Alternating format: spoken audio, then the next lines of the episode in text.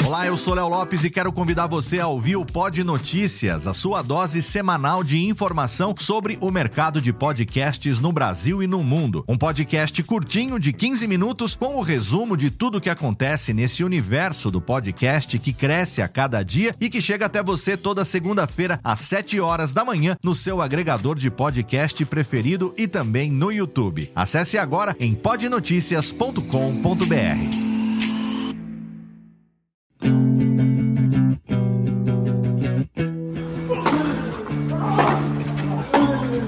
Começa agora o Backhand na Paralela, o podcast sobre tênis que vai além das quadras. Apresentação de Jeff Paiva e comentários de Ariane Ferreira. Ready?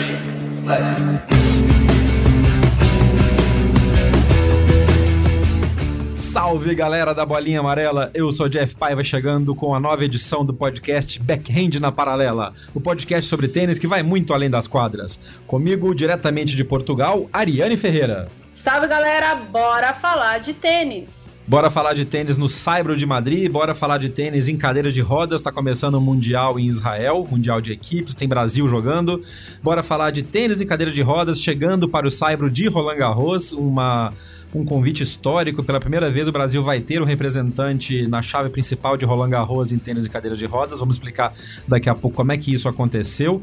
E vamos falar da dominância de Novak Djokovic em Madrid que ganhou tudo o que precisava, não perdeu nenhum set e de novo chega muito forte para para tentar mais um título em Roland Garros. O último título dele em Saibro tinha sido exatamente em Roland Garros em 2016 e o Djokovic venceu o Tsitsipas na final masculina de Madrid neste domingo. Vamos falar também do Saibro feminino em que Simona Halep de novo chegou na final, de novo podia ser número um, de novo perdeu a final. Ai, beleza.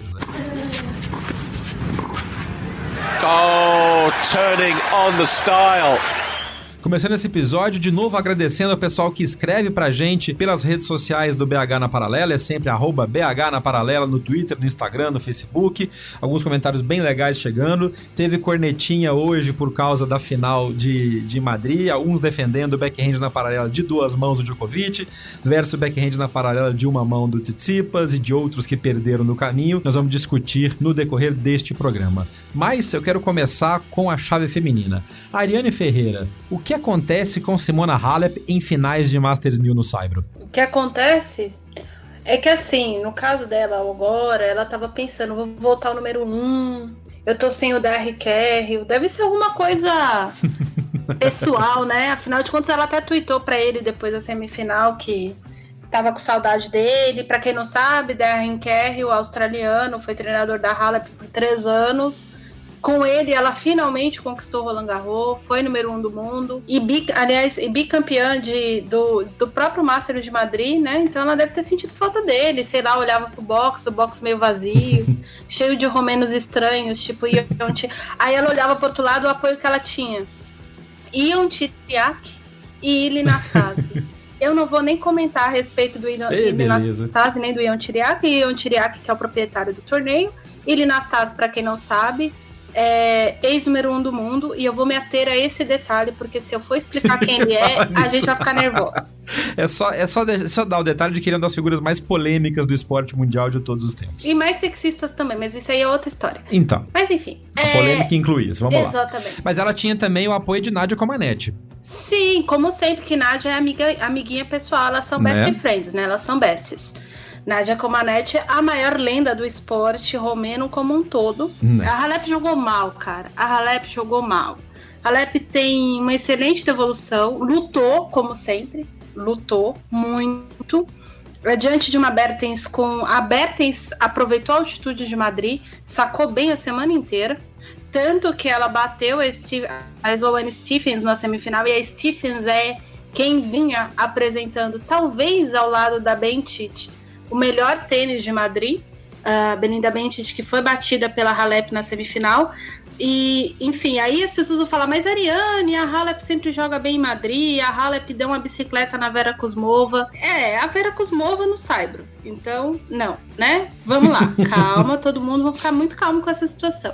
A Bertens sobre, soube jogar muito bem. Então, a Bertens, a Bentit e a Stephens estavam jogando com todos os recursos de Madrid nas mãos. A Bertens é uma jogadora que tem um saque muito forte e diante de uma jogadora com a devolução da Halep, você precisa de uma segunda arma e ela tem um forehand excelente, pensa muito bem as jogadas.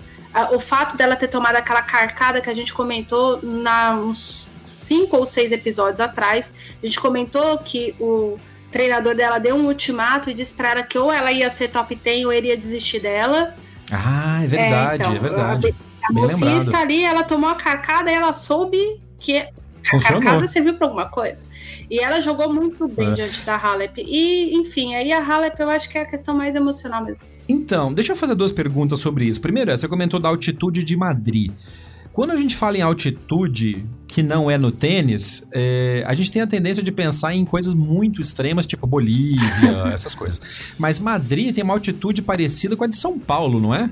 Na verdade, a altitude da Carramarrica é 541 metros de altitude em relação ao nível do mar, que é exatamente a mesma do ginásio Ibirapuera. E isso influencia, a diferença é que a Carramarrica é aberta, ou semi-aberta, porque ela é bem, né, a estrutura dela, tá, mas ela é aberta, teto aberto e Ibirapuera é completamente fechado. Isso muda a velocidade de bola isso. e tal. Mas a altitude influencia tanto assim num, neste ponto, e de novo, eu pergunto isso porque tem muita gente que ouve a gente que não é tão especializado assim, que joga o seu tênis normal e tal, assim, faz uma diferença nesse alto nível, né? Tem bastante diferença, na verdade, porque, por exemplo, o ar já começa a mudar a partir do momento que você começou a subir em relação a ao nível do mar. Então, no episódio passado, por exemplo, eu fiz questão de ressaltar que o torneio de Estoril está um pouco acima do mar, porque ele está no morro da cidade.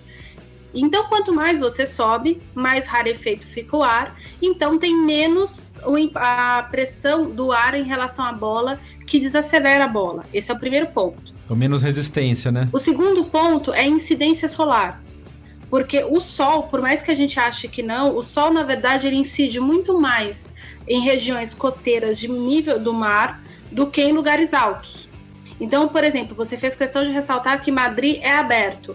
A incidência solar do Sol de meio-dia de Madrid, por mais que a temperatura seja a mesma e a falta de nuvem seja igual a Barcelona, Barcelona é muito mais quente, dá muito mais desgaste por questão de iluminação solar e por, por uma questão, então, no caso, atrapalha mais a visão do jogador, aumenta a sensação de calor, dá mais desgaste, todas essas situações. Então, quanto mais se sobe, mais difícil, mais fácil fica jogar tênis no sentido de velocidade, mas mais difícil fica para quem joga, por exemplo, no Saibro, que precisa de um jogo mais lento. Hum. Então, nesse ponto, a localização de Madrid, do ponto de vista matemático, técnico, se a gente fosse usar só cálculos e, e probabilidade. Eita. É, a Bertens, obviamente, era favorita nos quesitos técnicos na final de Madrid em relação a Halep. Exatamente por isso que a Petra Kvitova tem três títulos no Master de Madrid. Porque o jogo da Petra funciona muito mais em Madrid do que funciona em Praga, por exemplo. Boa. E detalhe que a Bertens ganhou da Kvitova nas quartas de final, antes de enfrentar a Stephens na semi e depois a Halep na final. Ou seja, foi uma campanha bem forte da Bertens, né? Porque ela teve, Sim. ela teve desafiantes muito, muito fortes. Ela pegou a Sevastova antes, ganhou da Ostapenko na primeira rodada dela. Então, não, na segunda rodada dela, né? Que ela perdeu da, ganhou da É, na segunda rodada. Então, assim, foi uma campanha realmente é, muito, muito, muito forte e muito é, enfática da Bertens, e aí, de novo, respondendo a esse desafio que o treinador dela tinha feito há um tempo atrás para minha filha, ou, né? É, é, foi bom. Se vira aí. Agora, Por outro lado, Dona Halep é a terceira ou quarta final que ela disputa nos últimos dois, três anos, em que ela precisa ganhar para chegar ao número um do mundo e parece que essa pressão afeta ainda muito a ela, né? Ela tinha, ela vinha disputando a, o posto de número um do mundo junto com a Osaka. A Osaka perdeu nas quartas de final para Belinda Bend, que depois ganhou da, perdeu da Halep. Então a gente quase teve um, um jogo direto, confronto direto pelo número um entre Halep e Osaka. A Osaka, ao contrário da Halep, não é tão especialista assim em Cyber, então ela, ela falou que ela se sentiu muito bem jogando no Cyber de Madrid nesse tempo. Foi uma primeira, uma primeira sensação mais forte dela jogando num torneio grande no Cyber depois de ter conquistado o número um do mundo. Se deu até bem. Perdeu para quem normal perder, perdeu no terceiro set, 7-5 para Bentic. E depois a Bentic tomou. Engraçado que a Bentic deu um, um trabalho para Halep no segundo set da semifinal.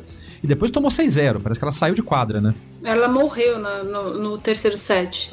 Porque o primeiro set, apesar de ter saído a favor da Simona, é, a Simona saiu em vantagem, a Bentit correu atrás, deu uma pressionada, ela chegou a colocar bastante é, pontos de interrogação na cabeça da, da Halep já no primeiro set, né? O segundo set foi extremamente equilibrado, as duas quase não é, afetaram o game uma da outra, né? Pressionaram, erraram um pouco.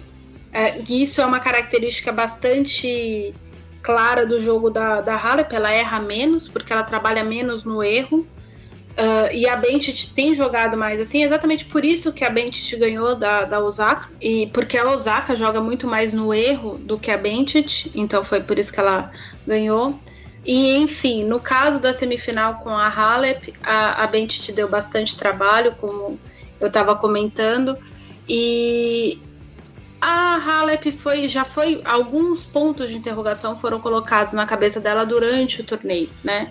Ela teve dificuldade é, com a Bart, por exemplo, ela fez 7-5-7-5, então ela viu aquela coisa do tem uma jogadora jogando muito bem durante o ano e eu sofri para ganhar dela no meu piso, no meu terreiro, porque a, a, a Halep agora é a favorita da torcida de Madrid com a aposentadoria da Radvanska. Então ela tá literalmente em casa mesmo. É, se em casa, confortável, no torneio que ela já ganhou, ela tá tendo essas dificuldades para peitar o número um, vai ser difícil. Acho que mais vai cair no colo dela do que. Se bem que assim, a gente não pode dizer que ó, ela vai ganhar, ela vai chegar sem merecimento. Não, claro. A Halep nunca vai ser uma jogadora que vai ser número um sem merecimento. Claro. Mas o que eu tô querendo dizer é que assim, na hora do decidir, decidir, decidir, é mais fácil ela virar número um, por exemplo, como aconteceu com a Garbine Muguruza. Uhum. Tava todo mundo competindo, todo mundo caiu, daí do nada Ok, a, a Muguruza tinha caído duas rodadas antes, a Muguruza virou número um do mundo. É. Né, porque ninguém fez o que tinha que fazer. Ou com a Kerber naquela época também, nessa mesma levada em que a Muguruza foi número um do mundo, a Kerber foi número um do mundo um tempão, com todo mundo perdendo e ela fazendo uma rodada a mais que as outras e mantendo número um, mas sem ganhar título. Sim, é exatamente o que está acontecendo com a Osaka agora, né? Tem um monte de gente para tomar o número um dela e ninguém toma. É. Aí tem um ponto também que, como você comentou brincando no início, que a Harap tá sentindo falta do treinador do Cahill.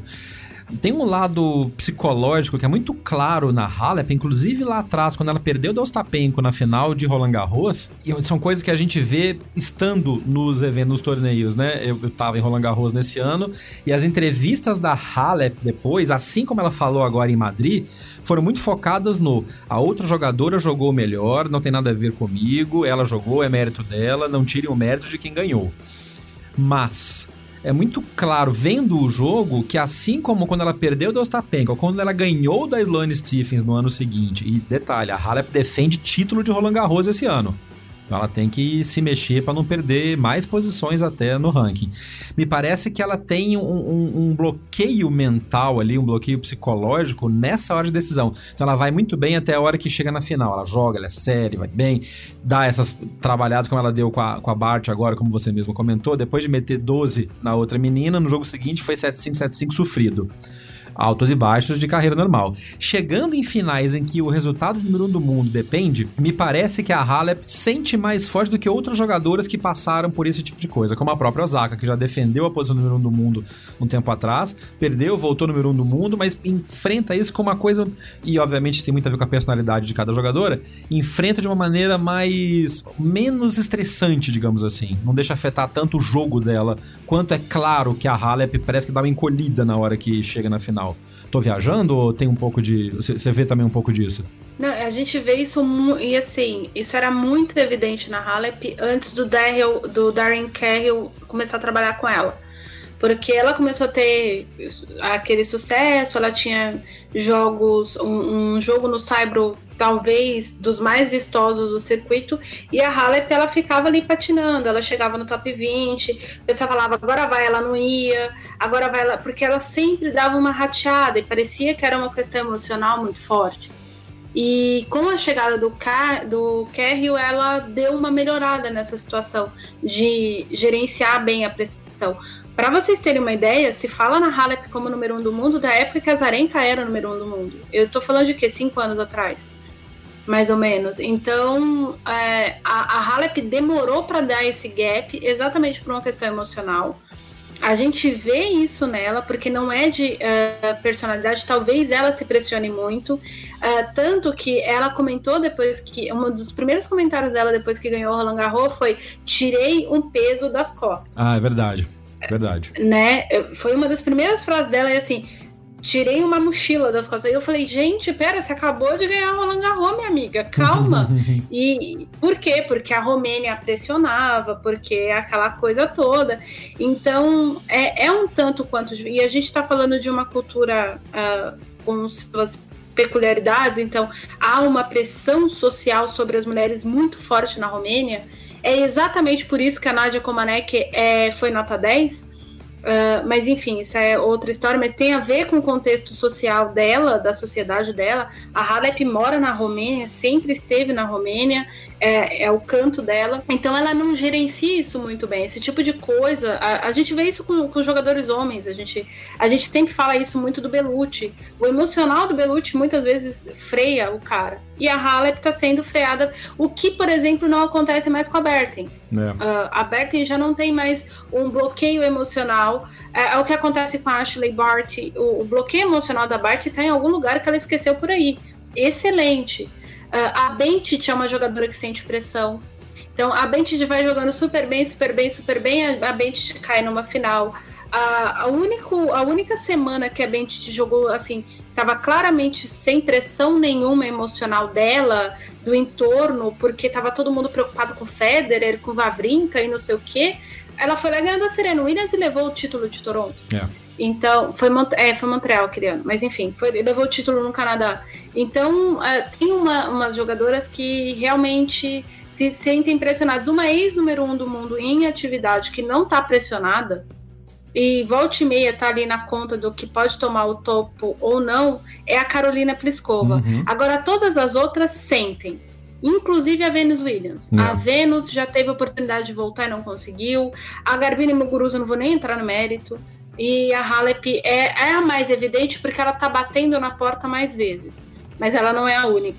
É. é... E eu tô dando uma olhada nos rankings da, WTA aqui pro ao vivo, no ao, ranking ao vivo, que tem o site, né? Live. E a briga tá boa, porque estão poucos pontos separando as primeiras, as primeiras 5, 6 colocadas. Então, assim, Roma e Roland Garros vão definir fortemente como é que fica a, a briga pelo número um do mundo feminino para os próximos vários meses. Porque se a Halep, por exemplo, cai cedo em Roland Garros, ela vai perder um quaquilhão de pontos. E a Osaka também, a Osaka não defende muito ponto uh, uh, em Paris, não. então ela pode se manter bem, mas vem aí atrás Kerber e Kiki Bertens, subiu, tá em quarto do ranking, é, é seu, seu melhor posto de, de ranking na, na, na, sua carreira, né, New Career High. E a Kvitova quinto, com a Svitolina e a Pliskova atrás, e Sloane Stephens também, mas embora Sloane defenda muito ponto em Paris. Então vai ser uma briga interessante. De novo, A gente já tem comentado algumas vezes, a briga pela, pelas posições no WTA tá muito aberta e bons jogos acontecendo. Sim, agora eu vou só fazer um adendo. A gente falou, falou, falou da pipocada da Halep e a gente não tá falando das pipocadas da Kvitova também, né? Boa, bom ponto, bom ponto. Andou dando, andou dando umas pipocadinhas, é verdade. Ela tá pipocando desde Melbourne, né? Ela já ela tá, ela tá sentindo as pipocadas dela desde Mel. Tudo bem que no caso. Mas será que, será que a pipocada é a pipocada, é o ponto fora da curva? Ou Melbourne foi um ponto fora da curva e ela voltou a ter essa performance mediana que ela tinha? Porque eu lembro que a gente estava até comentando na virada do ano que a Petra vinha com aquela brincadeira do Petra, o 3 no lugar do E, que ela tava levando todos os jogos por terceiro set, não tava definindo rápido, até ganhava, mas tava ou ganhando ou perdendo sempre em três sets. Ela tava meio numa, numa, numa num posicionamento de carreira meio mediano, vai. E aí ela deu aquela estourada e depois, não sei se ela voltou ao normal. Eu não acho que seja ponto fora. O teto dela, vai. Não, eu não acho que é o ponto fora da curva. A gente tá falando de uma bicampeã de Wimbledon. Sim. E, mas assim, eu não acho que Melbourne foi o ponto fora da curva. Eu acho que Melbourne tem as condições climáticas erradas para Kvitova enquanto pessoa, né? Nesse ponto, ela te... mas assim, a gente tem que considerar que teve calor extremo. Então, ela ter superado todas essas coisas em Melbourne foi um ponto fora da curva, sim. Uhum. Mas não acho que, que o resultado dela lá tenha sido ponto fora da curva por conta das condições ambientais, no sentido de, de quadra e de, de chave que ela teve em Melbourne. Entendi. É, a, a gente, e a gente não pode falar nada, porque assim, ano passado, é, que foi o ano realmente firme da Kvitova na volta, depois a facada. Para quem não conhece a história, a Kvitova teve a mão esquerda, ela é canhota, destroçada por uma facada dada por um ladrão que invadiu a casa dela. É, todos os dedos dela foram religados à mão. É, Chegou-se a cogitar que ela sequer seguraria uma raquete de novo. É, ela teve 19 vitórias consecutivas no Saibro ano passado. Então a Kvitova está defendendo muitos pontos é, e ela é sólida, ela melhorou muito no Cyber. Ela é muito sólida. Então, ela, ela tem. Ela fez segunda semana, se eu não me engano, ano passado em Roland Garros. É. Mas ela tem bastante pontos para defender, mas é o tipo de jogador que vai continuar somando. A Kvitova soma muitos pontos no decorrer do ano. E na grama, ela perdeu cedo e o jogo dela ainda está mais afiado ainda pro, pro esquema que a gente tem no Wimbledon esse ano.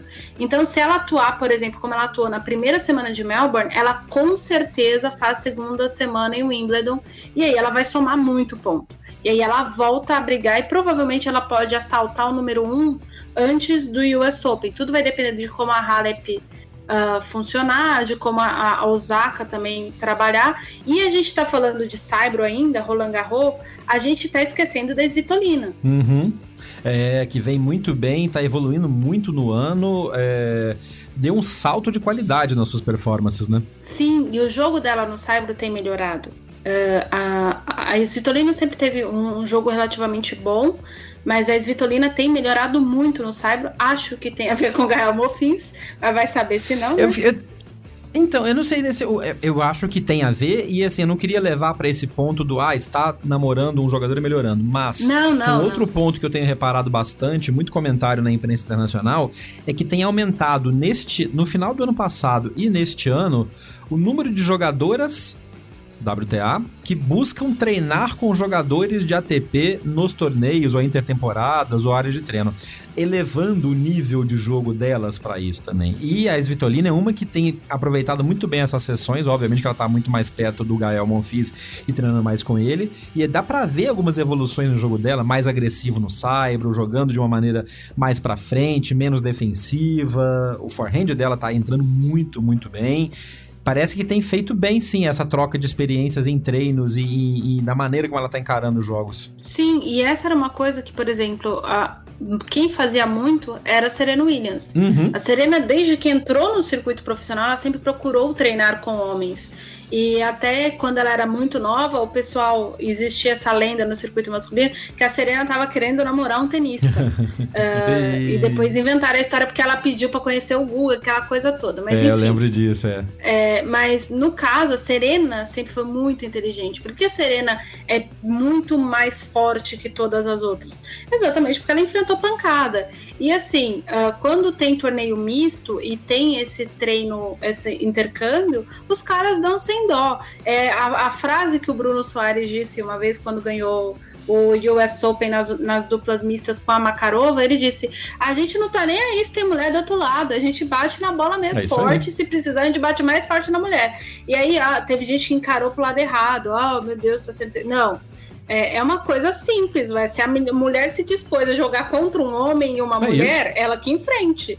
E... É do esporte. Exatamente. Então treinar desse jeito é muito, muito mais fácil. Você falou isso hoje de manhã, hoje de manhã, domingo, dia que a gente gravou isso, eu vi imagens da Serena treinando com o Grigor Dimitrov. Nossa. O Dimitrov batendo a bola sem dó, forte tal.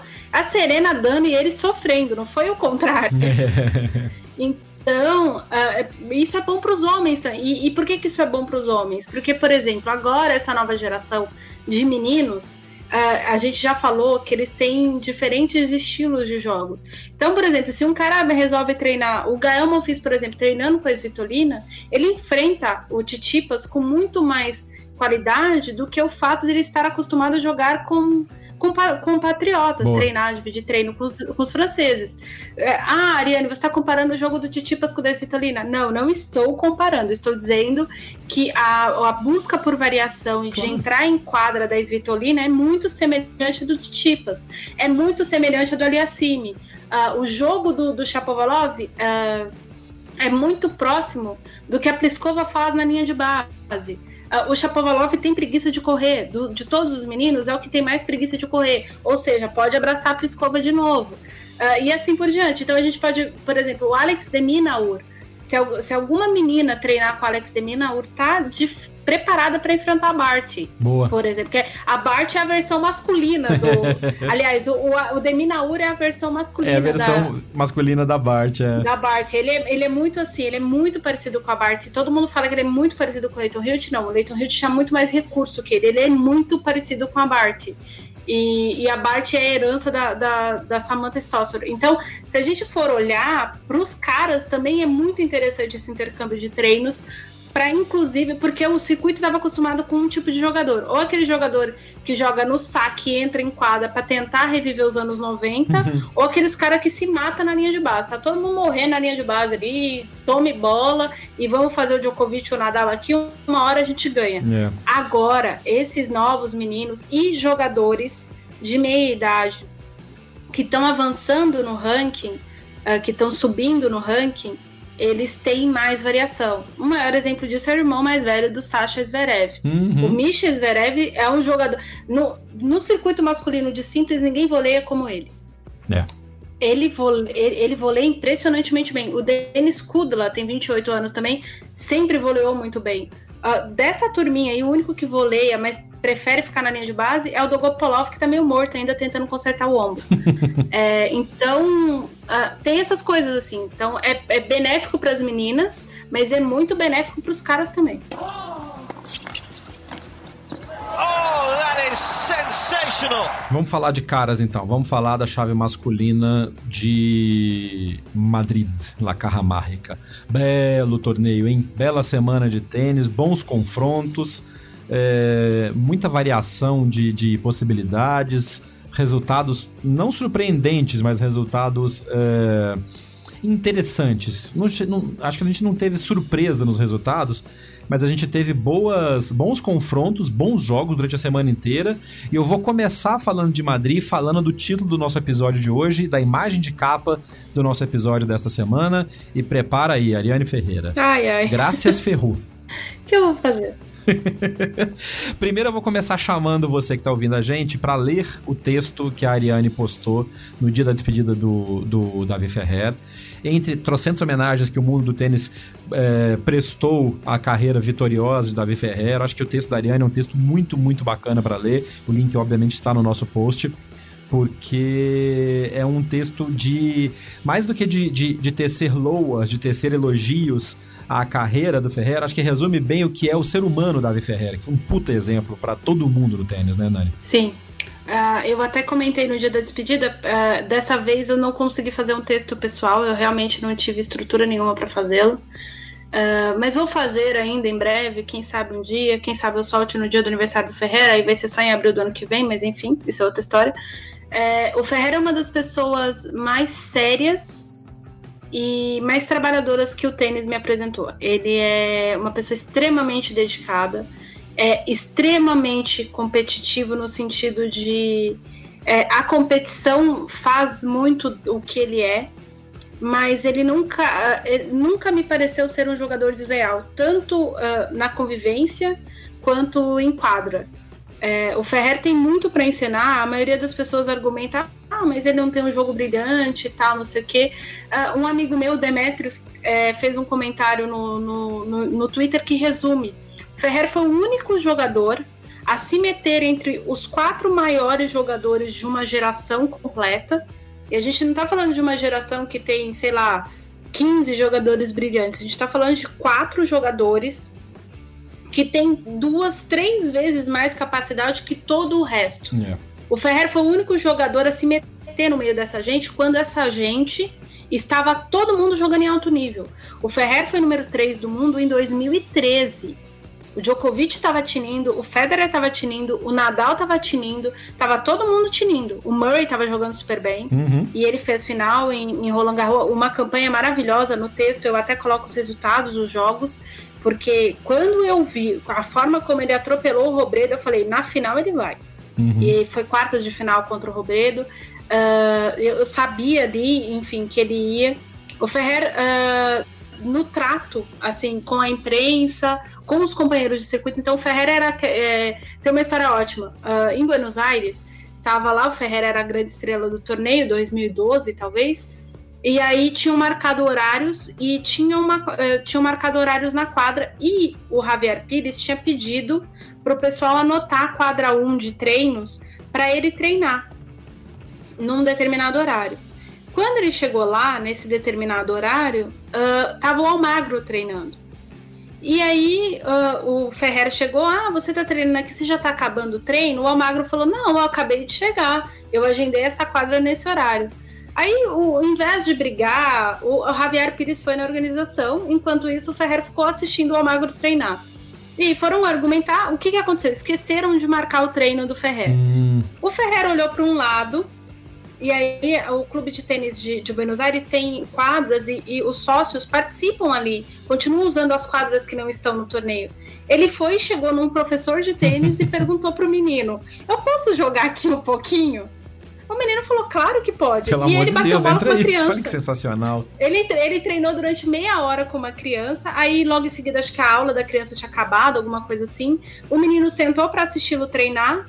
Quem tá passando do lado de trás, assim, da quadra, uh, bem, era tipo uma arquibancada improvisada que existe lá no torneio, era o Guilhermo Coria. O Ferrer gritou para cumprimentá-lo e tal. Aí o Coria parou para assistir ele treinar um pouquinho. O Coria, para quem não sabe, o Coria foi o número 13 do mundo. Uhum. O Coria pegou e falou: Não, tem uns negócios aqui que você devia melhorar. Bem assim, porque eles são amigos. E aí o Corey pegou e deu umas, umas dicas para ele, e aí o Ferrer, vem bater bola comigo. Ele falou, não, não posso, porque eu tô machucado. O Ferrer treinou com uma criança, ouviu conselhos do Coria. Na hora que ele tava saindo de quadra, ele viu o Gaston Gaudio. Que sensacional. E aí o Gaudio brincou com ele, vamos bater uma bolinha? E olha lá, testemunho ocular. Vamos bater uma, uma bolinha? E o Ferrer já tinha treinado por uma hora. Não sei se o Gaudio tava de zoação, o que que foi. Ele simplesmente olhou pro, pro Gaudio e falou assim: Você tem raquete? e aí o Gaudio falou: não, mas eu tenho, então tá aqui. Então, é, aí o, o Gaudio bateu, eles bateram uma bolinha entre eles e ele foi assistir tênis. E ele, ele é, te, nesse mesmo dia, o, o Almagro fez aquecimento para o jogo dele. Ele assistiu o Samuel Lopes, ele ouviu os conselhos que o Samuel Lopes estava dando para o Almagro e saiu falando: o agente de carreira do Ferreira é o mesmo do Almagro. Uh, ele saiu conversando com o Albert falando assim: Olha, eu não tinha pensado tal coisa que o Samuel não, falou. Eu não entendi o que, que, era o assunto, mas alguma coisa que o, Samuel Lopes disse para o Nicolas Almagro serviu para ele aprender alguma coisa. Então, ele era uma pessoa que aprendia muito, extremamente generoso, não tinha é, cinco minutos com ele. Ah, a quadra não, não tá aí, não dá para treinar, ele ia treinar em outro lugar. Nunca foi, mesmo sendo cabeça de chave, pelo que me disseram é, diretores de outros torneios, um jogador que exigisse treinar na quadra central, por exemplo. Dando piti, essas coisas, né? Exatamente. Eu vou dar um exemplo assim muito básico. Ah, no Brasil Open esse ano, o Félix hoje ali assim chegou do Rio na segunda para terça-feira. Ele treinou meia-noite em ponto. Porque era o horário que a quadra central estava vazia e que ele ia poder jogar. A maioria dos jogadores vai chilicar. Para que, que eu vou treinar meia hora? Não sei o que. O, o, o Félix foi lá e treinou por, por uma imposição do treinador dele, até o, o que foi me dito foi isso, não sei. O Ferrer não, olha, a gente tem a quadra disponível às 7 horas da manhã. Ferrer levanta, seis e pouca, toma o café dele e vai treinar. É isso aí. Então ele nunca teve esse, essas, essas, essas frescuras de celebridade do tênis. Eu acho que cabe bem aquela definição que se falou nessa época, inclusive, que você comentou que ele se meteu entre os, o, o, o top 4 que era de outro mundo, que era a definição do Ferreira como sendo o número um do mundo entre os mortais. Sim. E, Não e só é... em ranking, como em atitude, né?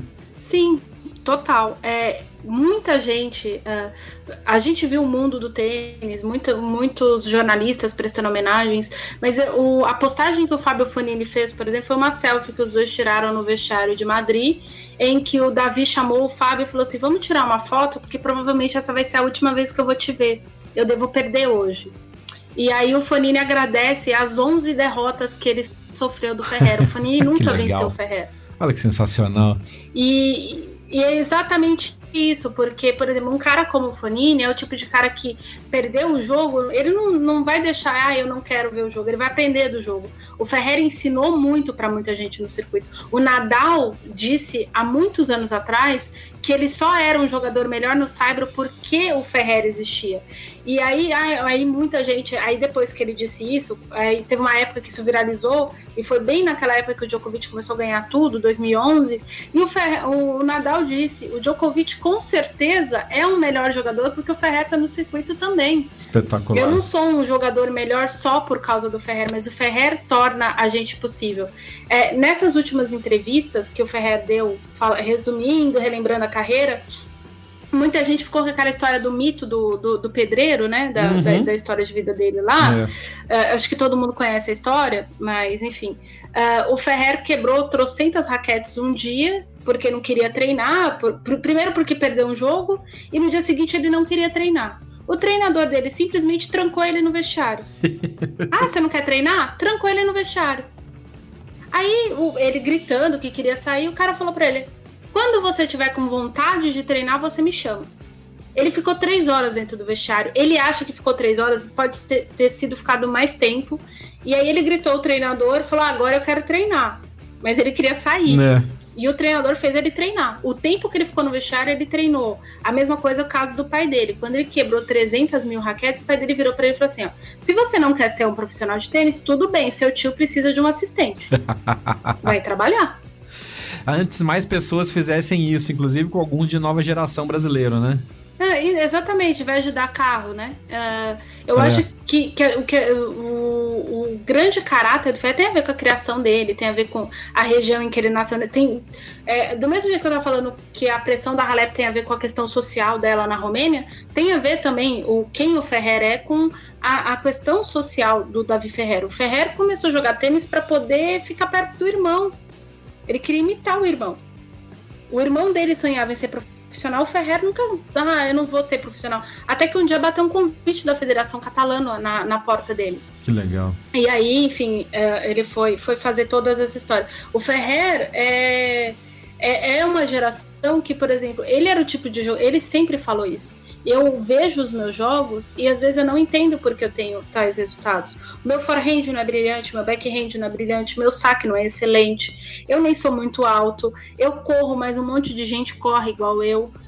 Ah, o, o, gran, o grande legado do Ferreira que a gente vê nessa geração agora de titipas, a gente vê isso muito nesses meninos, é vontade. Uhum. Esse é o grande legado que o Ferreira deu uh, pro tênis e para quem, para qualquer coisa. É vontade. Você tem vontade de fazer uma coisa, ser grande numa coisa. O que você precisa fazer para chegar lá? Você não precisa ser excelente numa ou duas coisas. Você precisa ser simplesmente bom em alguma coisa que te dê equilíbrio para sê-lo. E é o que ele sempre foi. É, é uma pessoa fantástica. Muita gente não fazia ideia de quanto o, o Ferrer era incrível até ele participar do Rio Open. A gente tem uma, uma geração quebrada de fãs de tênis. É. Até ele participar do Rio Open e tudo mais, então o pessoal vê como ele era e tudo mais. Mas ele é um cara sensacional. O circuito inteiro já estava sentindo bastante falta dele com as ausências dele. E a Espanha vai, vai se despedindo da sua geração mais brilhante. O Almagro foi há três semanas, ele foi agora, Feliciano Lopes vai até o fim do ano. Acredito que o Tommy Robredo também junte todas as suas coisas e se aposente do tênis, porque ele tá perdendo jogos que ele jamais perderia. E, enfim, é isso. O mais legal de tudo é o seguinte: o Ferrer nunca se acomodou. Ele aprendeu de todo mundo o que ele podia aprender, mas ele não imitou ninguém. É. E esse é um ponto legal que você estava comentando dos outros jogadores dessa geração espanhola que podem estar se aposentando, acabaram de se aposentar. Dentre eles todos, o Ferreira é o cara que parou em melhor posição, ele parou em 144 do mundo, que é uma posição bastante nobre, jogando em alto nível, fez jogos agora, nos últimos torneios de despedida dele, nesse Farewell Tour que ele fez aí, nessa torneio de despedida que ele fez em alguns torneios do mundo. Bons jogos, ganhou bom jogo, ganhou bem do Bautista Agut na, na estreia de Madrid. Ele, ele, ele parou na hora assim, não no pleno, mas ele parou muito bem, ele não parou em decadência. Sim.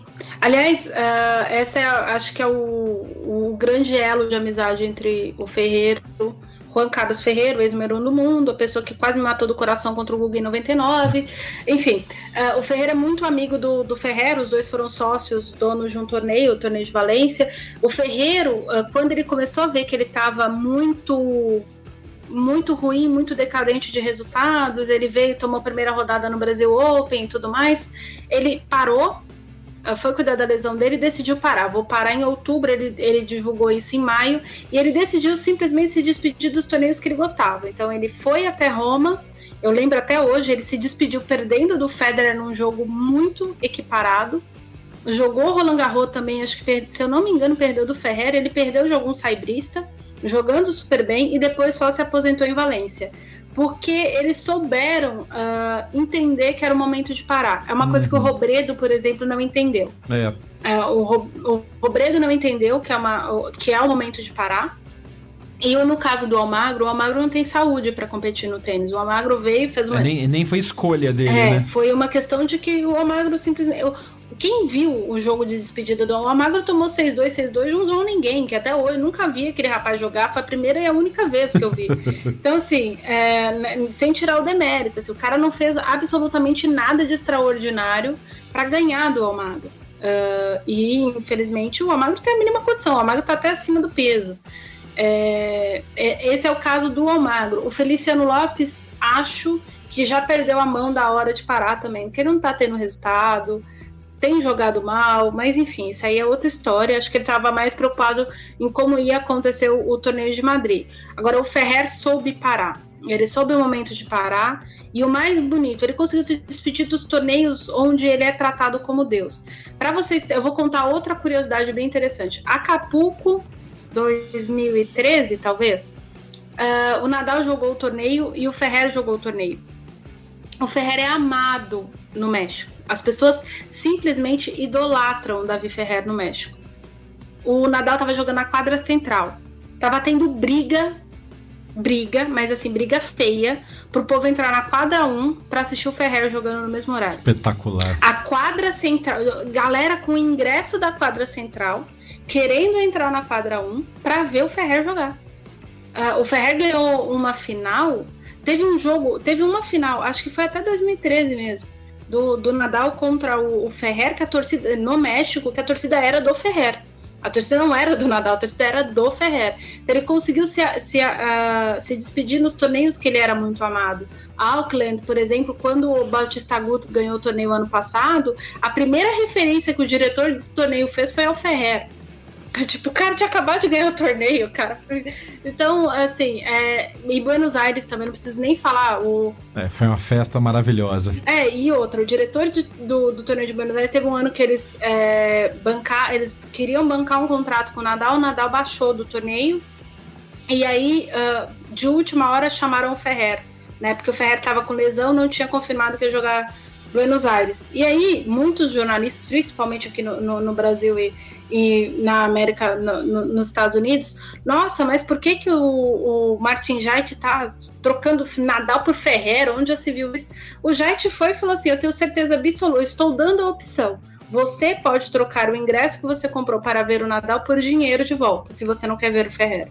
Pouca gente trocou. Ele falou: se 50 pessoas devolverem o ingresso, eu dou entrada para todo mundo na semifinal. Ele não deu entrada para ninguém. É isso aí. Essa foi a despedida então do Davi Ferreira, um dos grandes nomes como entra Faustão aqui, como figura humana e como profissional.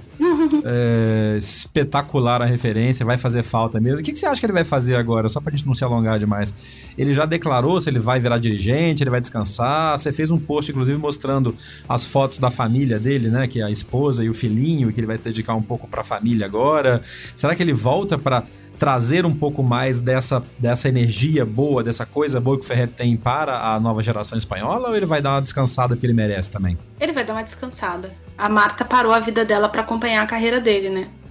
E a Marta é a uhum. esposa dele. É, quando ele decidiu, eles já namoravam há três anos. Quando ele convidou-a para começar a fazer viagens com ele, ela largou a carreira dela. Uh, e ela largou mesmo, ela largou para acompanhá-lo, para apoiá-lo. Foi aquele ano de 2015 incrível, em que ele ganhou cinco títulos, foi o melhor ano da carreira dele. E agora eles têm o Léo, né? Eles casaram no final de 2015, agora eles têm o pequeno Léo. É, e ele falou, já falava muitas vezes quando ele tivesse filho, ele queria se dedicar ao filho, ele não queria forçar o filho a viajar, uh, queria ter esse tempo de pai que o pai dele teve para com ele e o irmão, o Javier. E o Ferrer tem uma academia de tênis também, né? Então é bem provável que ele se dedique a isso por enquanto. Acho que ele e o Ferreiro vão aprontar alguma. Uh, devem aprontar alguma para essa coisa de tênis. Eu não vejo o Ferreiro como o Ferreiro. O Ferreiro mora até dentro da própria academia, de tanto que ele é ficcionado por, por tênis. Mas eu acho que. Ele sempre disse que ele não tem vontade de ser treinador. Né? Ele não tem o nível de exigência necessária para puxar o melhor de alguém. Mas, segundo o Bautista Gut, uh, o Bautista é o, o, o Ferrer foi o apadrinhado do Ferreiro e o Bautista Gut é o apadrinhado do Ferrer. O Bautista Gut disse que ele seria um treinador excelente. Vamos ver. Eu acho que por agora, por enquanto, a gente não tem, não vai ter notícias do Ferrer a não ser algum tipo de fofoca na ola espanhola. Oh, come on! Off the backhand.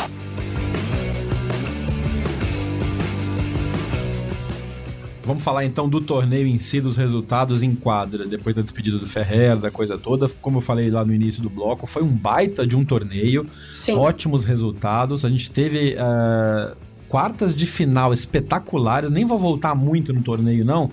Tirando só a, a, a menção ao Del Potro voltando a jogar no Saibro também em simples, não só em duplas, mas também em simples e perdendo pro Jerry num jogo que ele poderia ter ganho. Então, assim, foi, uma, foi, foi até uma participação positiva do Del Potro em um jogo só. Uh, perdeu no terceiro set 7-5 pro Jerry, num jogo que estava bem ganhável para ele, mas eu acho que aí bateu mesmo a falta de condicionamento pro Del Potro para segurar.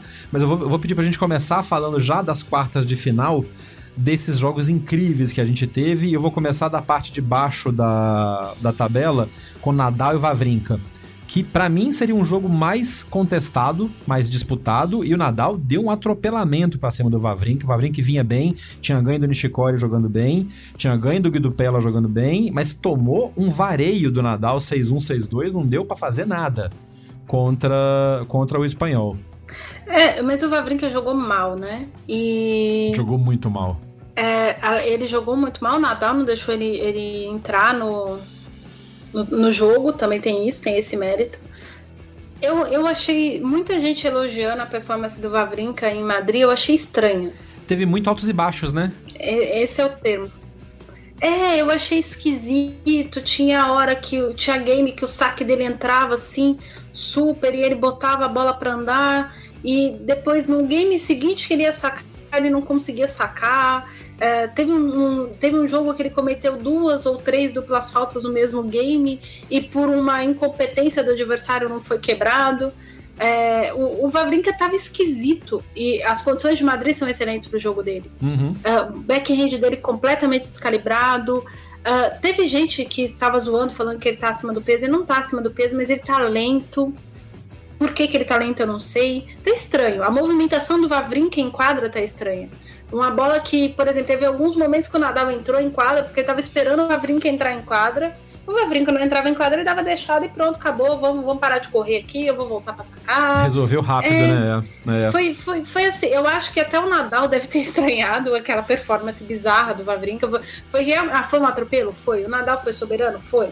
Mas assim, aí a gente já viu, é, basta ver o jogo seguinte do Nadal, que o Nadal não tava esse monstro todo em Madrid mesmo, já não tava. Não, não é a questão, ele atropelou o Vavrinka por, por uma pura incompetência do Vavrinka também. Senão tinha sido um 6-4, 6-4, talvez 3-7, alguma É. coisa assim. É, um, um que. é, sei lá, eu, eu achei bem estranha a performance do Vavrinka em Madrid, essa é a grande verdade. É, e, e você falou um ponto interessante aí que o Nadal não estava sendo o Nadal em Madrid. O Nadal não está sendo o Nadal na temporada de Cyber. A gente já comentou sobre isso. A, a performance dele em Barcelona não foi, não foi boa. Ele já desde o início, no- nas primeiras rodadas, que normalmente ele passa babando, ele tem tido dificuldades, embora ele, tenha, ele não tenha perdido nenhum set até perder pro Tsitsipas em Madrid, mas ele teve alguns confrontos menos tranquilos do que o que poderia ser contra o Gialiassime e contra o Tiafoe. Uhum. É, dois jogadores encarnados também, a gente sabe, mas enfim, que normalmente o Nadal atropelaria, isso aí ia ter alguma dificuldade lá para semifinal ou para final. É, o Tsitsipas ganhou muito bem do Nadal, um jogo que teve na mão do Nadal de uma maneira é, muito clara no segundo set.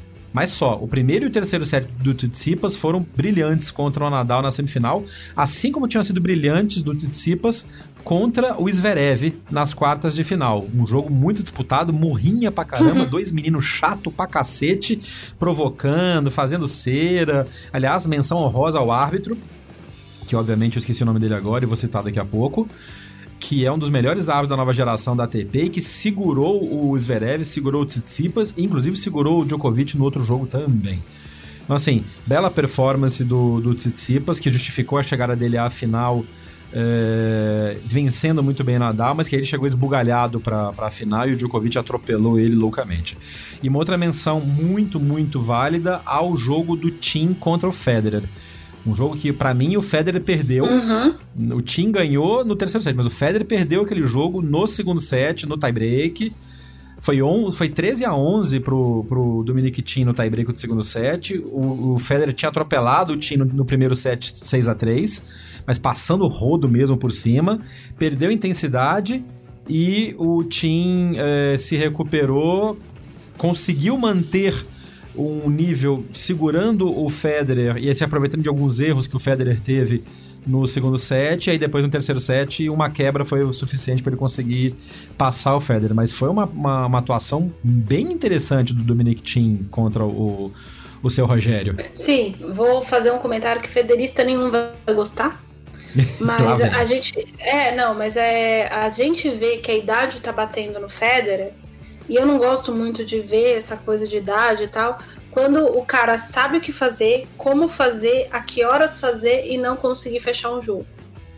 É, ele fez todas as escolhas corretas, tanto nos match points que ele teve, quanto para salvar os set points do time no segundo set mas ele não conseguia é, fazer a virada para vantagem. Ele não conseguia tomar o ponto da frente do Dominic Thiem. Por quê?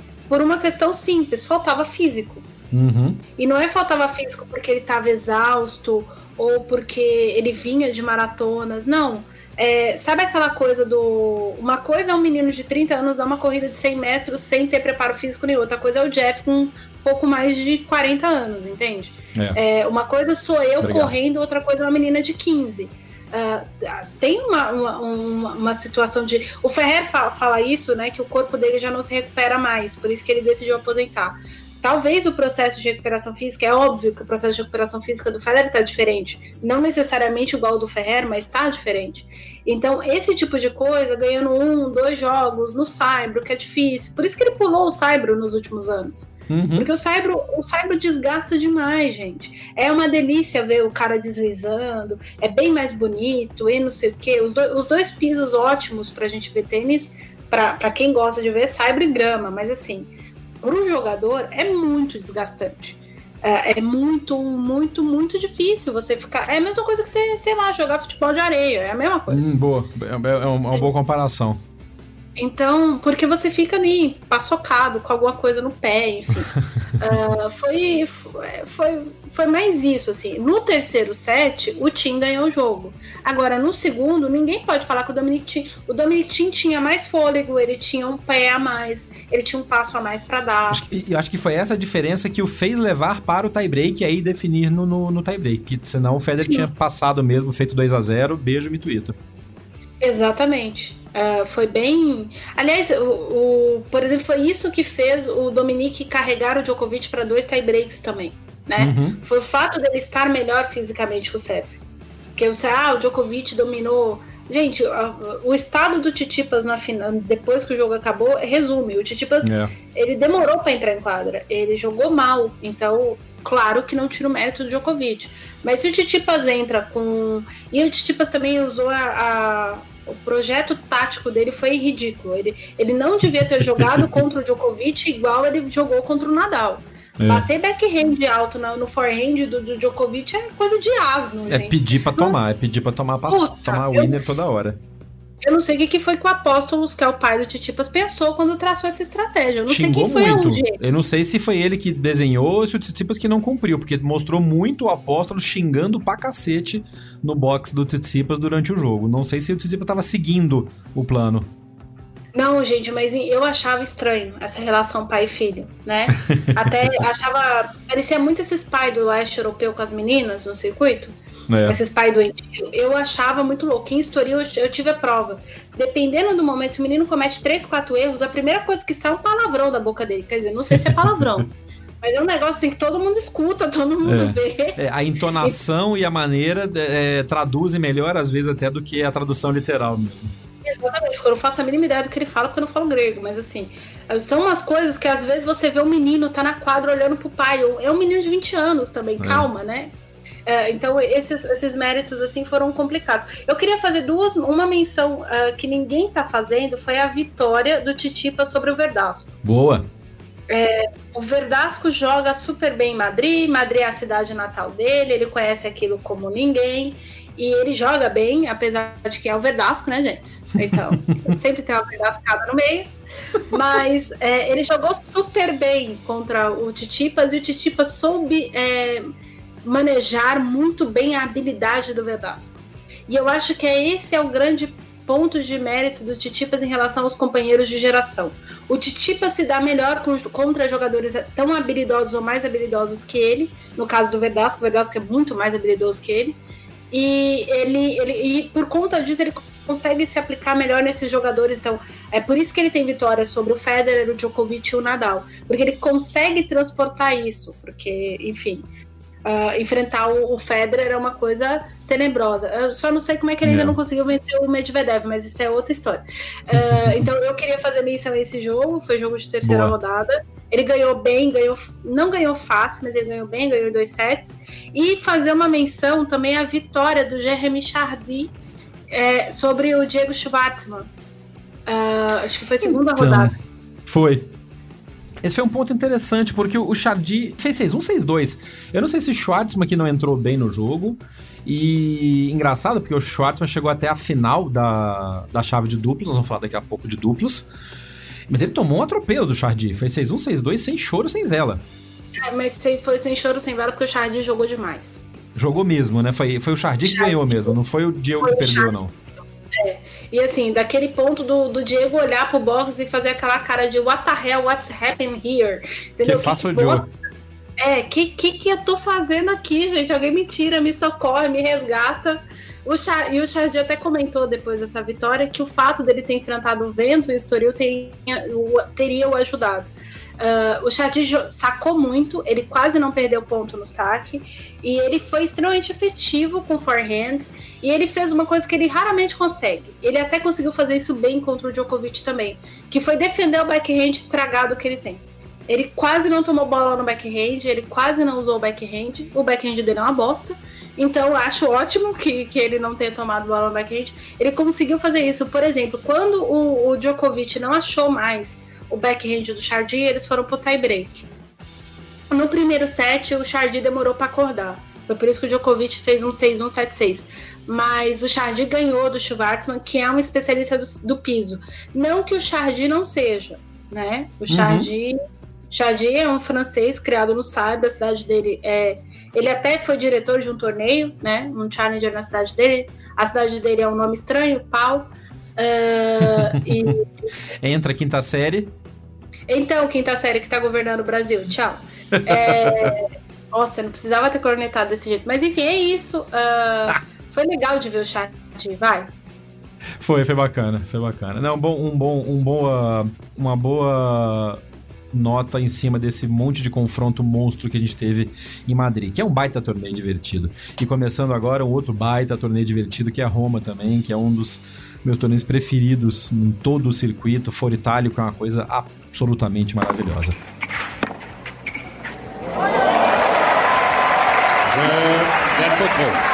Vamos matar Madrid então, falando um pouco da chave de duplas, porque neste, nesta edição de, de, de Madrid teve de novo aquele fenômeno de jogadores de simples se dando melhor ao formarem duplas do que duplistas clássicos, digamos assim.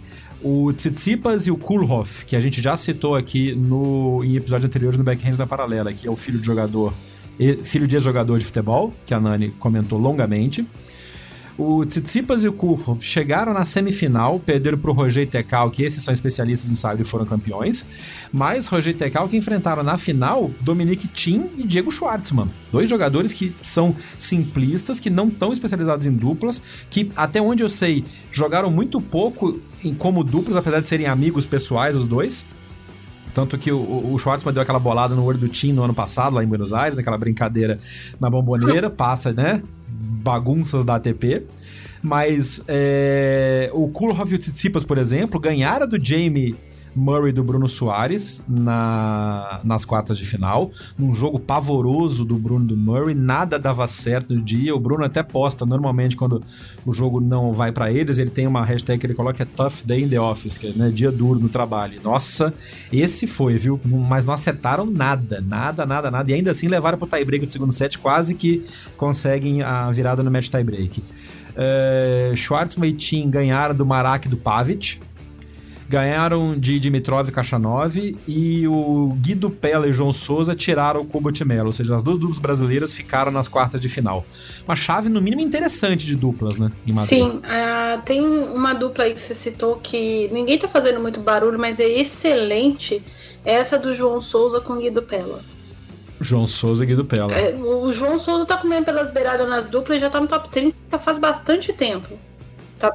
Pois é, menina, pois é, tá, tá, tá, tá se dando bem, jogou bem no Estoril também. Sim, então é uma dupla que por um acaso, assim, se você fosse pensar, vou montar uma dupla de tênis para ganhar tudo, você jamais colocaria o Pela e o João Souza junto. Faz o mínimo sentido, mas tá andando e tá funcionando super bem. E o que tem melhorado, o que tem ajudado bastante é que tem explorado um lado muito bonito do jogo do Pela, que é o voleio de, da, de esquerda que ele faz com. Ele é canhoto, né? O voleio de rede dele tá uhum. cada vez mais bonito de ver. Uma hora vai ficar efetivo, mas tá é. cada vez mais bonito. Então eu queria fazer essa menção. A segunda menção é a estreia do Schwartzman com o Tim. Eles venceram o Verdasco e o Marejo. É uma dupla espanhola, apesar de estar tá convidada, né? O Verdasco faz tempo que também está somando ponto em dupla. É, é uma dupla boa, eles já jogaram muito juntos, já ganharam vários, já, vários torneios também é muito, mas assim, já ganharam um torneio juntos. O Marejo é um duplista especialista, voleia muito bem contra o Verdasco, que faz qualquer coisa com a bola, então foi uma boa vitória do Schwartzman com o Tim, acho que essas, essas vitórias assim foram tendo, foram dando moral para eles, afinal de contas eles bateram campeões de Grand Slam, o Marak, o Pavic, é, eles são campeões de Grand Slam do Australian Open e assim por diante. Então, na chave de agora sim, duplas brasileiras, né? O que, que aconteceu? Ah, eu não vi o jogo do Melo com o jogo, o jogo do Melo com o Kubo contra o Pela e o Souza. Eu não vi, eu não sei onde estava. Também não sei o que aconteceu. 6-2, 6-2, um placar bem estranho. É... o Marcelo e o Kubot vêm nessa preparação para Roland Garros jogando alguns torneios e não tão efetivos assim. É, Inclusive, o Marcelo foi muito mais lacônico nas suas postagens nas últimas duas semanas do que ele é normalmente, inclusive com a assessoria. É. Quando o Doro manda as, as notificações, manda as mensagens, normalmente tem aí um áudio do Marcelo, tem alguma coisa mais detalhada. Eles estão bem lacônicos, tem alguma coisa que não está sendo divulgada ainda, que pode estar tá atrapalhando a performance dos dois. Às vezes é as costas, né? Porque tem, tem aquela polêmica, operou, não operou, o que, que tem, o que, que não tem, não sei. A gente não sabe, o Marcelo não fala, eu não vou especular nada a respeito disso. É. Mas é fato que tá afetando o desempenho dele. É, realmente. realmente alguma coisa. Eu não sei. Aliás, eu quero só fazer um adendo. Não sei se você viu aquela reportagem, aquela pesquisa do New York Times, que o Christopher Clary ouviu especialistas, treinadores, jogadores. Uhum. Você viu que o, o Lucas Kubot foi eleito pelos jogadores melhor goleador que o Marcelo Mello? Pois é, eu tô tentando entender até agora que de onde tirar esse princípio. Acho que as pessoas pensavam assim, aquela dupla lá do número um do mundo é o Kubo. E eu acho que escreveram... É mais fácil do que lembrar Marcelo, do meu. Eu acho que é isso. É, o Kubo tem uma, uma, uma, fama boa no circuito, já foi campeão de grandes lances sem o Marcelo. Mas é fato que é estranho esse resultado. eu não, enfim, eu só precisava fazer esse adendo, gente, porque eu realmente ainda tô é uma, em, em, lapso de memória. É uma corneta válida. É, enfim. Agora, precisamos falar sobre Danil Medvedev como parceiro e cuzão.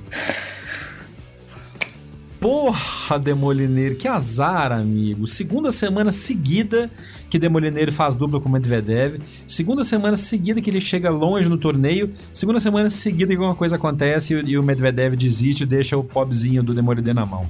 Que fase, como diria Milton Leite. Dessa vez foi lesão. Sentiu alguma É, não, foi lesão. Sentiu, é, mas ai, me duele, me duele las cuestas e puta, tô fora. Ficou meio mal cantado. Tanto que, de novo, o, o demo foi muito polido nas suas publicações, agradeceu o apoio da galera. Mas assim, os caras anunciaram a desistência faltando, sei lá, pouco tempo para sair a programação do dia seguinte. Foi na última hora que foi avisado e o Demoliné também não deu muita explicação, só vai, não, é, pois é, e vamos para a próxima. Eu não sei se eles, se eles estão combinando de jogar Roland Garros juntos, porque estão jogando todos os Cybros juntos agora e com o resultado talvez pudessem entrar para Roland Garros para jogar junto, mas puta, puxado, hein? É. O, o que o Demoliner disse, uh, aliás, depois do, do, abandono, é que ele estava feliz com a campanha lá no Masters de Madrid e que através dela ele estava conseguindo mostrar o potencial dele e que outras oportunidades virão. Uh, ele vai jogar com aquele indiano que ele tinha divulgado, que ele ia ser parceiro até o final do ano. O de Ah, boa. Ele vai jogar Roland Garros com ele. É, enfim. Uh, eu não sei o que acontece. Assim, a gente pode culpar o Danilo Medvedev? Claro que pode. O cara sentiu lesão, ou fez cócega e resolveu desistir. É, quem sabe o tamanho da dor de alguém. Porém, foi a escolha do Demoliner, né, gente? É, não tem duas semanas que o cara abandonou ele para jogar simples e tomou uma sova numa semifinal. É, de um jogador que ninguém esperava fosse vencê-lo. Então, as prioridades é. do, do, do Medvedev são outras. A gente sabe que é arrumar briga e jogar simples. Então, não é o caso do Demoliner simplesmente achar que vai entrar numa chave, vamos até. Até porque, assim, a gente tá falando, ah, quem sou eu para sentir a dor do outro? Às vezes o cara sentiu só um incômodo, só um incômodo. Só que o Medvedev, ele tem ponto para defender. O Medvedev tem ponto para somar em Roma e em Paris. O Medvedev já está uhum. jogando com o objetivo de segunda semana de Grand Slam. Não, claro. Então, assim, a, a gente fala, ah, pô, mas o Medvedev largou o Demoliner na mão. Ah, tipo, o Demoliner podia ter se inscrito com outra pessoa, podia ter ido jogar um. Por exemplo, o Cuevas podia ter. E não, não podia ter jogado o quali do, de Madrid. Ele não podia ter jogado. Mas ele podia, por exemplo, ter dormido essa semana. Ah, vou descansar porque eu vou tentar o quali de, da Itália. O que, que ele fez? Ele foi jogar o Challenger na França e ganhou o título. É. E tinha e vindo de uma final no ATP 250. Mas por quê? Porque o objetivo do Cuevas é somar ponto. O objetivo do Cuevas é estar mais acima no ranking, não para ganhar Roland Garros, para fazer segunda semana em Roland Garros, não, é para chegar numa condição tanto quanto melhor em Wimbledon, porque a história dele é, é pensar no ano como um todo. O Medvedev está pensando a curto prazo em Roland Garros, então o Demolineiro vai pensar na carreira dele a longo prazo igual o Cuevas fosse jogar um Challenger com alguém. Um monte de brasileiro fez final essa semana em Challenger, TF. Uh, ah, as meninas fizeram final, uh, agora eu esqueci, no mesmo Challenger que o é Challenger e ITF. O Challenger o Cuevas ganhou, o ITF, a Bia e a Gabriela ficaram. Foi a Bia, Gabriela? A Bia e a Gabriela ficaram na, na com vice-campeonato. Gabriela fez final em Roma. Gabriela fez final em Roma. Perdeu daquela chine, da chilena que perdeu o pai em quadro, esqueci o nome dela agora. A Daniela Seguiu. A Gabriela Seguiu final uhum. em Roma. Então, assim, a gente teve um monte de brasileiros jogando torneio secundário e terciário no circuito tendo resultado. O Demoliner poderia jogar um Challenger desses, entendeu? Eu acho que se o Demoliner bate na porta do Cuevas e fala assim, vamos jogar esse Challenger aqui, o Cuevas fala... É, são escolhas, né? Então é escolha. A escolha que ele fez foi tomar no nariz de novo. Essa expressão também, não tem outra expressão pra... Gente, e assim, ele tá errado, é. também não tá errado. Porque a primeira não, é, cada escolha é uma renúncia, já dizia a frase. Nesse caso, a segunda escolha seguida que ele fez de semana não deu certo. É, era melhor, sei lá, enfim. Aí o que eu acho melhor não é o melhor para ele, é a carreira dele, ele que sabe o que ele tem que fazer. Mas é, é verdade. todo mundo, ai, mas que bosta. Eu vi um monte de gente falando mal do, do, do Medvedev. Tem seus méritos pra gente cornetar essa criatura, arruma briga até com a sombra dele. Mas, nesse caso, Demoliner tem culpa no cartório. A equipe do Demoliner tem culpa no cartório. Até porque há é. quatro ou cinco semanas atrás, um mês, um mês e pouquinho, o Demoliner anunciou a parceria com esse indiano, o Divi Charan, uhum. porque ele tinha rompido lá com o dinamarquês, que eu esqueci o nome agora, o Nielsen. O Frederico Nielsen. É. Então, assim, ele tinha escolhido um cara para ser parceiro dele. Só que com esse cara, ele ia ter que jogar Challenger até somar ponto para talvez chegar em Roland Garros para uma chave. O que, que ele fez? Ah, não, eu vou ganhar dinheiro ou eu vou somar ponto. Eu sei lá o que, que foi que ele pensou. Então eu vou largar você aqui essa semana, tchau, fique com Deus, eu vou jogar com o Medvedev. Hum. Tomou no nariz. É. Mas é, de novo, é aquela coisa da. da, da... o, o, o Demoliner tá parecendo. Tá parecendo aquela galera que escolhe, só escolhe é, namorado ou namorada boy lixo, né? A definição de boy lixo pode ser boy lixo ou girl lixo, mas é, enfim. Essa figura do, ah, eu vou. Tem o um bonzinho ali que me quer, mas eu vou no, na pessoa que não é tão legal assim e, e, e toma na cabeça. Só para fazer um recap do que a Nani comentou agora, da ótimas duas semanas que o tênis brasileiro tá passando finalmente nos torneios menores. É, em Las Palmas, na Espanha, o Felipe Meligeni foi à final de simples e foi campeão de duplas do, junto com o britânico Luke Johnson. No ITF de Tabarca, o Rafael Matos venceu a final contra Orlando Luiz na semana passada e foram campeões juntos nas duplas.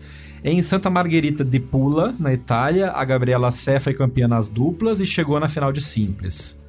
Ou seja, uma semana interessante. Ainda teve em Savana, nos Estados Unidos, o Romboli foi campeão nas duplas junto com o venezuelano, com o Roberto Maiti. Interminável. Então tem, tem, Interminável, Roberto Maiti. Então, assim, tem, umas, tem, tem uns resultados interessantes vindo ali no, no, no, no extrato mediano de torneios, o que no final do dia também ajuda a a, a mostrar que está tendo, enfim, um trabalho bacana nessas categorias pro, pro tênis brasileiro. Time. Deixa eu aproveitar o gancho e falar de tênis brasileiro, mais dois detalhes. Um é, foi, foi divulgado nesta semana que, junto com o capitão brasileiro Jaime Onsins para a Copa Davis, teremos um auxiliar técnico no time Brasil, que é Marcos Daniel. Marcos Daniel, que foi cogitado quando da mudança do, do capitão brasileiro, que poderia ser convidado para ser o capitão brasileiro da Davis, acabou sendo o Jaime Sims, mas eu particularmente acho bacana a escolha do, do, do Marcos Daniel para fazer parte da equipe do Jaime Sims, porque é um, um, cara que tem uma vivência bacana em quadra, é um cara que tem uma convivência interessante com os jogadores é, e que tem um lado tático diferente do Jaime, pode ser um complemento interessante para o trabalho do Jaime, não? Sim. Além disso, é uma pessoa que, pelo menos até onde eu sei, é o tipo que não cultiva rabo preso com ninguém e não gosta de agradar as pessoas. Não. É, Boa, boa, bom ponto, bom ponto. Tem opiniões fortes, tem, marca suas posições. Sim, e é um pouco, e, e, não é uma crítica ao Jaime, o Jaime é uma pessoa de melhor tato com todo mundo, então ele quer estar tá melhor colocado nos ambientes uhum. do mundo, e isso não é uma crítica, é só um jeito dele ser. Ah, o meu jeito é um pouco uhum. com o do Marcos Daniel, é, mas isso aí é, é, é o jeito também. a gente também tá muito certo também. É, enfim, são escolhas, são modos de viver. Isso é interessante, porque como o Fernando Meligeni tem o hábito de dizer, o Sareta também falam, a, a gente tem uma geração de em, em, os caras não falam nada, os caras não pedem nada, aí corta o patrocínio do governo federal, o cara reclama da CBT. É. Entendeu? Então, tipo assim, tenho várias coisas pequenas, mas não, ah, eu tô recebendo 3 mil reais do Ministério do Transporte, tá tudo certo aqui para mim. Aí corta, todo mundo desce o pau em todo mundo. E, e não é assim. É. O, o, Marcos, nessa situação, acredito eu que, inclusive, desconfortos que possam vir a ser gerados seriam evitados. Uh, serão evitados, entende? E, uhum. por exemplo, coisas como. Ah, sei lá, o que aconteceu em Minas Gerais. O Marcelo chegou, disse pro João Suede que estava bem, que estava bem, que estava bem. O que, que o João fez? O João não convocou um duplista reserva, né? Uhum. Uh, dois treinos daquilo, uh, não importa que é o ex número um do mundo. Do jeito que o Marcelo jogou, gente, ele não pode ter treinado bem. Isso não, não, não ninguém explica para mim que o cara treinou super bem durante uma semana e justo no dia ele simplesmente não fez nada acontecer. Então, se é um capitão é. de, de um tato mais como um assistente, por exemplo, como o Marcos Daniel, chega no Jaime e fala assim, ó, cara, é, é o ex número É, não tá funcionando, vou mexer ali. Você é. tá vendo o que eu tô vendo, não tá vendo? Eu vou lá e e é. outra, provavelmente eu acho que o Marcos vai assumir o fato de tomar posturas por falar pela comissão técnica do daquele modo mais Uh, tá bom, a gente tomou a decisão juntos, mas eu a notícia ruim. Eu vou lá e dou. Acho que ele é esse. Uhum. Isso é importante. Uh, tanto é que. É, que é um papel de um auxiliar técnico numa comissão de futebol, por exemplo. Sim, é o que aconteceu quando a Argentina estava com o Coria, o Gáudio e o Canhas como treinadores. Uh, na... é. tem, tem também o lado ruim, que é como aconteceu com o Chile, né? Mas aí que tá, no Chile não aconteceu errado. O problema do Chile é que eram duas pessoas loucas iguais, entendeu? Aliás, continuam sendo, né? Que é o Marcelo Rios e o Nicolas Massu. É. Com o detalhe do seguinte, eu já disse aqui mais de uma vez, né? O Rios não ganha dinheiro para trabalhar. É. Então, é. não tá nem aí para nada mesmo. É o, o Nicolas Massu tem contas a prestar. Então tem essa diferença. Mas, mas por exemplo, por, como, por que, que foi bom a gente ter uh, o, o, o, gente como o, o, é o caráter? O Marcos Daniel tem um caráter mais parecido com o do Massu. Ele não é tão porra louca quanto. Nunca vai ser tão porra louca quanto o Marcelo Rios. Mas se não é o Massu, quando o Santiago Giraldo abandonou o jogo contra o Chile, dizendo não tem a mínima condição de pisar nessa quadra, eu vou quebrar o pé se é um, um, capitão frouxo, um capitão que quer proteger a própria federação, ele vai falar: não, esse cara é covarde, ele ficou com medo de perder do Garim. Não, o que, que o Massu fez? Ele sentou lá e falou assim: gente, eu não jogaria nessa quadra. Uhum. Eu estou com medo dos jogadores serem lesionados. O Santiago Girardo tá certo. É. O que, tão, o que a federação dele está proporcionando não tá certo. Então isso é bom, a gente ter um. E é bom também que o Rafael, que não é dado a receber críticas, tenha contratado uma pessoa como o Marcos Daniel. Porque independente do que eles conversaram nos bastidores, se alguma coisa for nas tampas, o Marcos Daniel vai falar. Vamos falar agora então de uma categoria da qual a gente comentou já algumas vezes em episódios anteriores do Backhand na Paralela, que a gente tem muito orgulho de poder falar, que é o tênis em cadeira de rodas. Está uma semana muito importante para o tênis em cadeira de rodas no Brasil, por duas notícias principais. Uma é a equipe brasileira classificou pela primeira vez quatro categorias para o Mundial, que está sendo disputado em Israel a partir dessa semana, BNP Paribas World Team Cup. O Léo Butija, que é um dos treinadores da CBT, já teve aqui no nosso, no nosso podcast comentando sobre o cenário do tênis de cadeira de rodas no Brasil, está lá em Israel.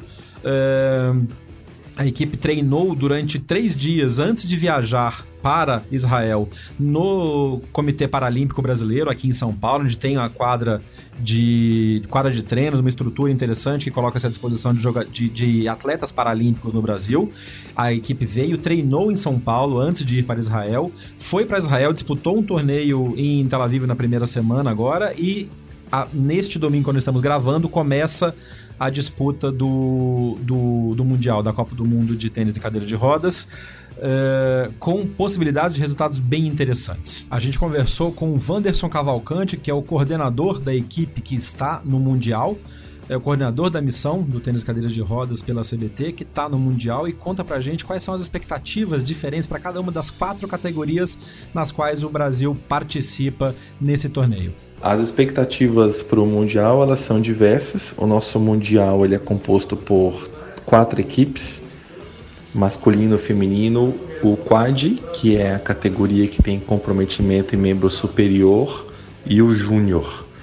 Pela primeira vez em mundiais, o Brasil traz todas as categorias para o mesmo mundial.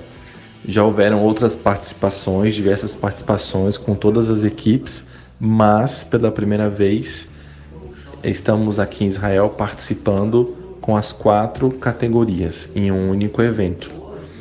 As expectativas são diferentes porque são formas de jogar diferentes, confrontos diferentes.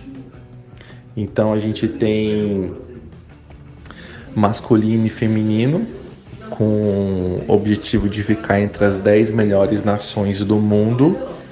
E a gente tem o, o quad e o júnior, que o objetivo é exatamente a gente terminar entre as quatro melhores posições do mundo. São objetivos muito grandes, até porque é, não é fácil o Mundial, mas o Brasil nos últimos anos tem conquistado as vagas diretas, isso colocando sempre, estando sempre entre os melhores do mundo. Boa, Wanderson, obrigado e boa sorte pro time brasileiro aí no Mundial. Nani, você estava dando uma olhada, inclusive, no site da ITF, da... de como é que estão os destaques do tênis de cadeira de rodas para essas próximas semanas agora, né? Sim, eu estava olhando aqui como é que estão o ranking, né? Porque a gente tem o hábito de acompanhar mais o tênis sobre cadeira de rodas, que tem um circuito todo paralelo, é igual ao beach tênis, há um circuito paralelo ao circuito profissional de tênis que a gente conhece. E o número um do mundo é um japonês, o Shidos Kunieda, que joga super bem. Ele fez quartas de final no Australian Open, que foi o último Grand Slam. E o número dois do mundo, e é aí que esse fato do Brasil estar participando do Mundial é importante. E a gente falar sobre isso é importante, que é o, o Gustavo Fernandes. Ele é argentino, ele é bicampeão do Australian Open né, ele ganhou o Australian Open em 2017 e agora esse ano. Ele tem título de Roland Garros, ele é campeão do US Open, ele tem título de duplas em Wimbledon.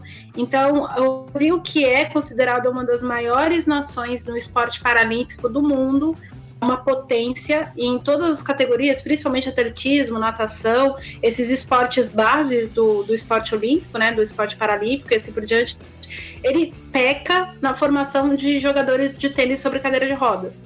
Uh, e não é falta de apoio, eu não sei o que acontece, mas vários torneios que acontecem de federações dentro do, do Brasil tem simples, duplas, feminino, masculino e cadeira de rodas. A semana Guga Kirten tem a categoria cadeira de rodas também. Então é muito legal que a gente vai ver uh, os brasileiros lá. E mais legal ainda é a gente ter o. Eu nunca sei falar o nome desse rapaz, Jesus. Imanitu. Isso. O Imanitu jogando Roland Garros. Vai ser muito legal. É, tê-lo como representante, é, como convite, enfim. Essa era outra notícia que a gente ia dar agora, então. O, pela primeira vez, o Brasil vai ter um representante na chave principal de Roland Garros em tênis de cadeira de rodas, o Imanitu Silva, que é atleta, já um dos grandes nomes do tênis em cadeira de rodas do Brasil, recebeu um wildcard da Federação Francesa de Tênis para participar da, da, da, chave principal no torneio de quads. Estou muito feliz com a notícia que acabei de receber agora, que eu vou jogar o Grande Slam de Roland Garros. Ter recebido esse wildcard para mim é a realização de um sonho, que ainda não caiu a ficha. É, mostra que todo o trabalho que eu venho fazendo ah, durante todo esse tempo está sendo, vem sendo reconhecido. Isso para mim é, sem dúvida nenhuma, é, mostra que a gente está no caminho certo. É um grande slam que eu tenho muito carinho, muita admiração desde criança, né? Onde que eu via o Guga jogar e um dia sonhava estar tá lá. E agora, com essa notícia, eu vou estar tá conseguindo realizar esse meu sonho. Queria agradecer aqui a CBT por sempre acreditar e estar tá me apoiando desde o início da minha carreira, como também meus patrocinadores. Né? E agora vamos continuar trabalhando duro para trazer esse título desse grande slam para o Brasil. Esse aí foi o Manitou comentando sobre a, a, essa, essa chance, essa, essa, esse convite da Federação Francesa de Tênis para disputar o, a chave principal de Roland Garros e o quanto isso é importante na carreira dele. Acho que na carreira de todos os que participam desse esporte, que é um esporte de superação, é um esporte que não tem tanta visibilidade assim, que é muito bom a gente ter agora a chance de ter um brasileiro um brasileiro lá. Eu acho que esse é um dos pontos de destaque para o tênis de cadeira de rodas no Brasil, que a gente já mostra desde o início dessa nova temporada, digamos assim, do backhand na paralela, do quanto é importante, o quanto é forte o trabalho que é feito na Confederação Brasileira de Tênis nas federações regionais, algumas federações regionais, como por exemplo a Federação Mineira de Tênis, em que isso tem um destaque muito grande. E a gente pode lembrar também que tanto durante a disputa do Masters 1000 de Madrid quanto do Masters e WTA Premier de Roma, há um torneio simultâneo de cadeira de rodas, tênis sobre cadeira de rodas. Então, eh, alguns torneios grandes têm essa não só essa preocupação, como esse não é bem inclusão, é um torneio paralelo administrado pela mesma organização do circuito top, do circuito profissional de última instância. Então é legal a gente fazer esse adendo que não são só os Grand Slams que promovem essa, essa, essa equiparação ou simultaneidade é o termo correto das disputas dos circuitos.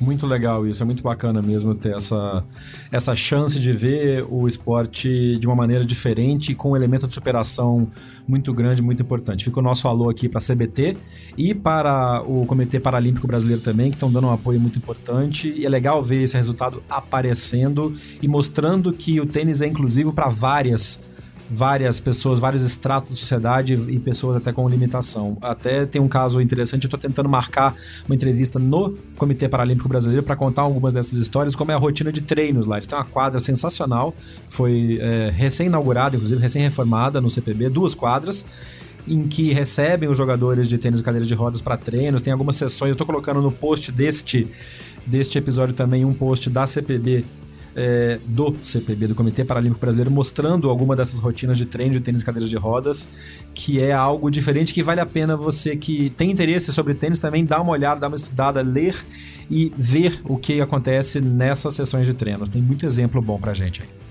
Este foi o Backhand na Paralela desta semana. Obrigado a você que está ouvindo a gente. Obrigado a Nani, que de novo entrou para gravar com a gente logo quando acabou a final do, do Masters 1000. Tem semanas intensas vindo pela, pela frente com Roma e logo depois Roland Garros, né, Nani? Tem muito tênis bom para a gente ver ainda. Verdade, tem muito tênis bom pela frente. Ainda temos algumas semanas no Cyber Europeu com grandes nomes, com bons nomes e com novos nomes, tanto no circuito feminino como no masculino e inclusive na cadeira de rodas. Então é isso, a gente segue acompanhando, segue comentando. Você manda seu recado pra gente se você tiver alguma dúvida, tiver alguma sugestão, a gente tá aberto aqui para isso. Vamos falar de tênis. Vamos falar de tênis. Você, de novo, relembrando, pode falar com a gente através das redes sociais do Backhand na Paralela. É sempre BH na Paralela no Twitter, no Instagram ou no Facebook e pelo nosso site direto, o www.bhnaparalela.com.br. Muito obrigado pela sua audiência, um abraço e até semana que vem. Termina aqui mais uma edição do Backhand na Paralela. Mande seu comentário ou sua sugestão de pauta pelas nossas redes sociais. BH na Paralela, no Twitter, Facebook e Instagram. Até o próximo episódio.